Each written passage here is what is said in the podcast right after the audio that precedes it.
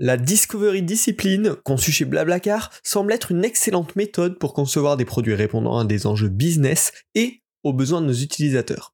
Je vous la résume en condensé tout de suite dans Parlons Design.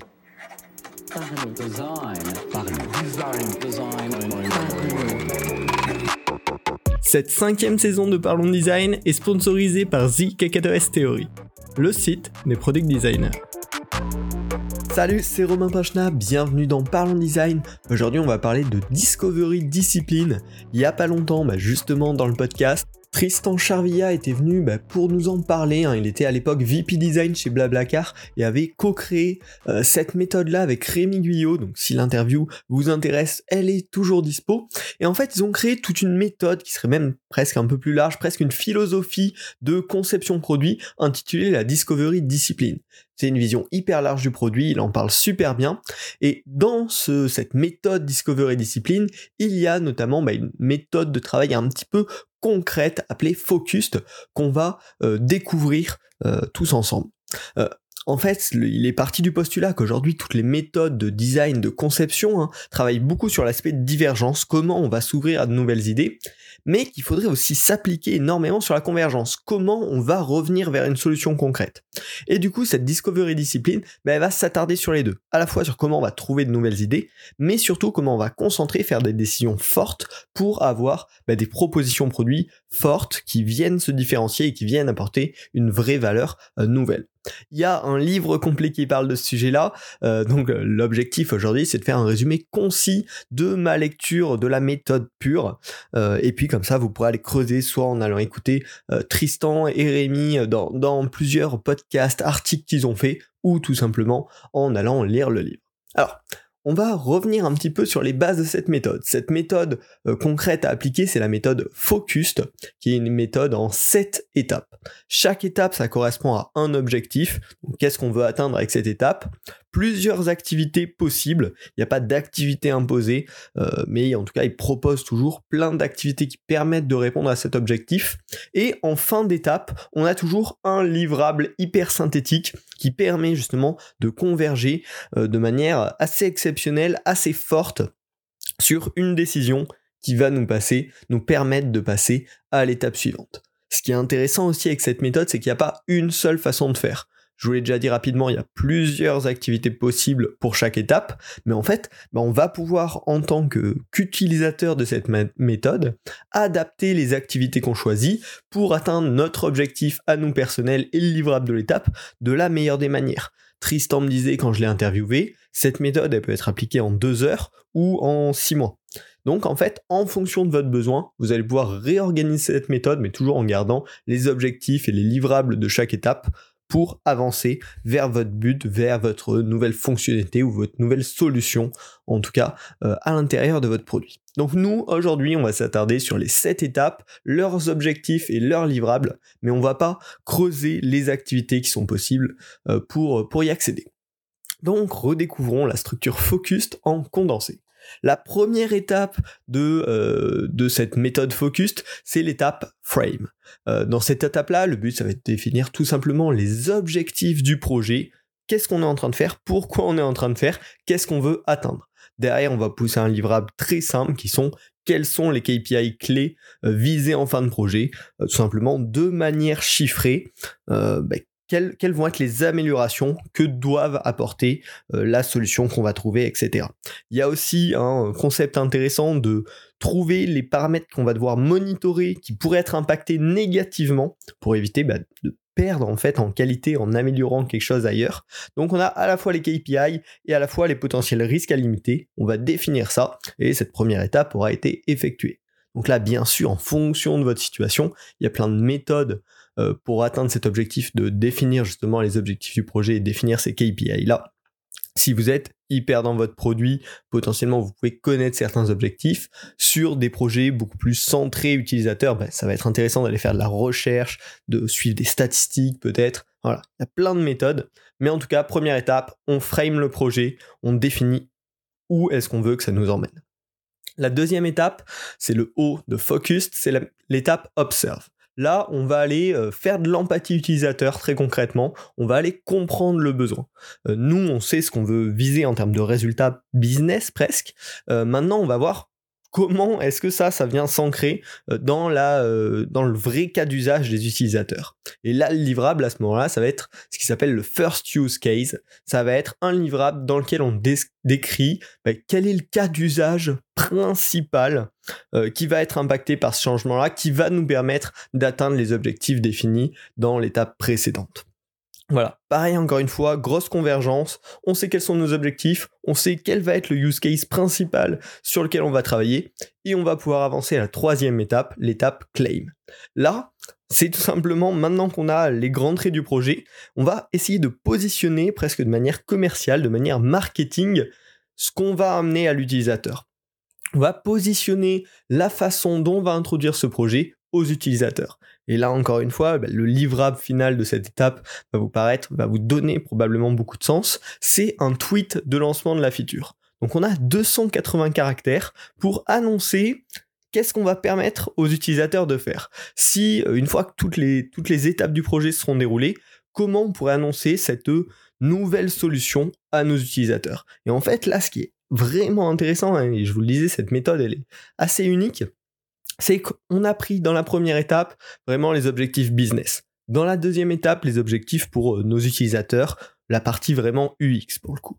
Dans la troisième étape, on vient se positionner en tant que partie marketing. Comment on va vendre ça à nos utilisateurs? Parce que c'est bien beau d'avoir une bonne solution. Si derrière on ne peut pas la partager, si derrière on ne peut pas la faire découvrir, ça n'a pas d'intérêt. Donc dès cette étape-là, on va essayer de la rendre un peu sexy en tout cas, euh, pour euh, ben, qu'on voit comment on peut la valoriser auprès des utilisateurs, auprès des potentiels clients. Donc là, les trois premières étapes ont permis de bien cadrer le projet. On va arriver sur la quatrième étape, le U de Focused, qui est Unfold. À ce moment-là, on va essayer d'étendre la vision de ce qui entoure le produit. On voit qu'on a déjà touché à pas mal de domaines, mais là, on va essayer de l'étendre sur la communication, le service client, le contexte qu'il y a autour.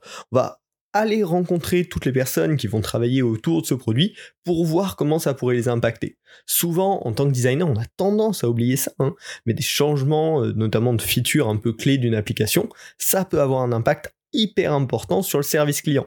Si on l'a pas bien pris en compte dans la documentation, si on l'a pas bien pris en compte dans la FAQ, si le service client est pas formé euh, à répondre aux problématiques qui peuvent être engendrées par ça, en termes de communication, c'est pareil.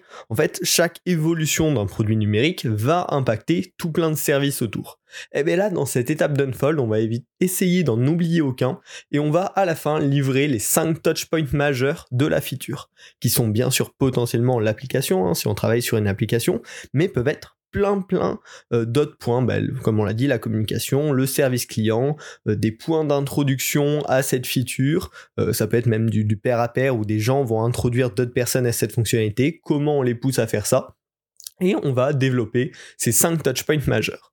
Ce qui permettra à ce moment-là d'avoir vraiment en termes de, de, compréhension du marché, de l'utilisateur, des besoins, de la communication, de tout, une vision hyper globale hyper complète. Et c'est là on va pouvoir commencer à la cinquième étape à rentrer, on va dire, dans le dur de la création de la solution avec l'étape style. Style euh, qui veut dire en effet voler. Et là le but c'est d'aller voler bah, des briques réutilisables pour créer l'expérience. Dans une euh, optique d'optimisation, hein, euh, forcément, quand on crée un produit, on a des contraintes de temps, on a des contraintes, voilà, de, principalement de temps d'ailleurs. On va rester, on va rester là-dessus très simplement.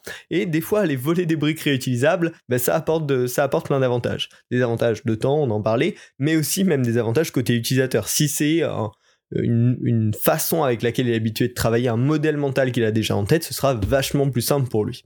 Donc dans cette étape-là, on va aller essayer de trouver des inspirations sur des modèles qui se rapprochent un peu du nôtre pour voir comment on pourrait donner vie à cette idée, à ce concept qu'on a défini dans les étapes précédentes. Donc là, bah, ça peut être du bench sur euh, notre propre produit, ou est-ce que dans notre application, dans notre service, on a déjà des fonctionnalités qui ressemblent à ça, avec des morceaux qui marchent bien, et où est-ce que des concurrents, ou même des entreprises qui n'ont rien à voir, ont intégré des trucs qu'on pourrait piquer et qui seraient intéressants en termes de modèle mental, de fonctionnalité, de visuel, de manière de euh, communiquer euh, ce concept-là Et là, on va essayer de trouver un, de créer un petit livrable qui s'appelle les Golden Nuggets, où on va retrouver les 5 inspirations clés. On va montrer 5 inspirations et décrire pourquoi ça, on pourrait s'en inspirer pour créer notre, notre solution à nous. Et grâce à ça, on va enfin pouvoir passer à l'exécution, la sixième étape qui s'appelle Execute, où là on va faire bah, du design itératif comme on, comme on sait le faire. On va prendre toutes ces informations qu'on a récupérées dans les cinq précédentes étapes et on va essayer de créer un prototype le plus fonctionnel possible. Le but c'est vraiment d'avoir un prototype hyper clair qu'on va pouvoir faire tester derrière et dans le livrable, extrêmement important, c'est pas juste un prototype, c'est aussi trois hypothèses clés à valider. Par rapport au prototype, euh, est-ce que euh, telle euh, fonctionnalité est bien comprise? Est-ce que ça répond à nos problématiques précédentes? Est-ce que ça va pas venir se, confronter à une autre fonctionnalité qu'on a dans l'application? Enfin, trois hypothèses voilà qu'on veut tester et qui vont nous permettre de savoir si le prototype qu'on vient de créer est fonctionnel, répond aux besoins tout simplement ou non. Et c'est enfin qu'on va pouvoir passer à la septième étape, l'étape Decide, qui, comme son nom l'explique, euh, bah, va nous permettre de choisir est-ce que là, notre proposition, notre prototype est bon ou pas.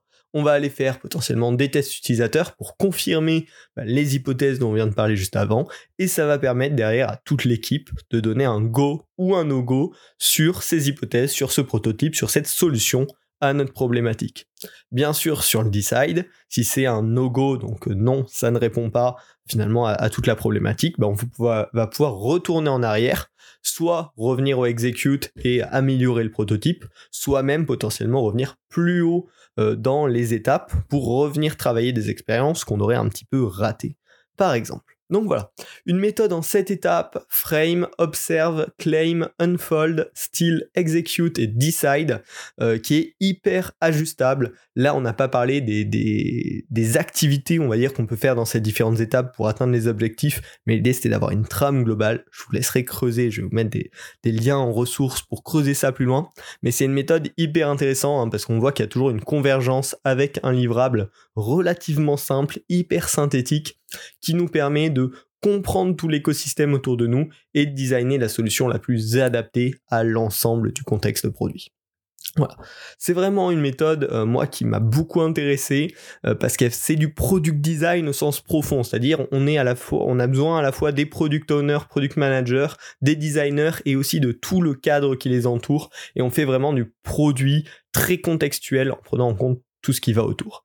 Euh, ça permet énormément d'élargir hein, son champ de vision euh, grâce à, plein de petites étapes et d'avoir une vraie convergence hyper cadrée sur chaque étape pour éviter de partir dans des idées délirantes ou des décisions non faites qui vont mener à des produits un peu fades Vraiment, voilà, plein de choses desquelles s'inspirer, euh, c'est à ajuster à sa situation. Et si vous voulez creuser la méthode, il y a l'interview avec Tristan Charvilla sur Parlons Design, les liens seront en description, il y a le livre également qui est sorti qui est hyper intéressant, euh, bah, ils expliquent justement les activités qui permettent d'atteindre tous ces livrables là, euh, ils donnent un exemple tout au long sur comment eux ils ont appliqué la méthode, c'est extrêmement intéressant, je vous le recommande vivement. Et j'espère que ce podcast vous aura donné un premier rappel euh, de cette méthode. Si vous avez aimé, n'hésitez pas à vous abonner au podcast sur votre plateforme préférée et à le partager autour de vous sur Twitter, sur LinkedIn, par message à vos amis, à vos collègues. Ça permet de faire connaître le podcast et c'est toujours hyper agréable.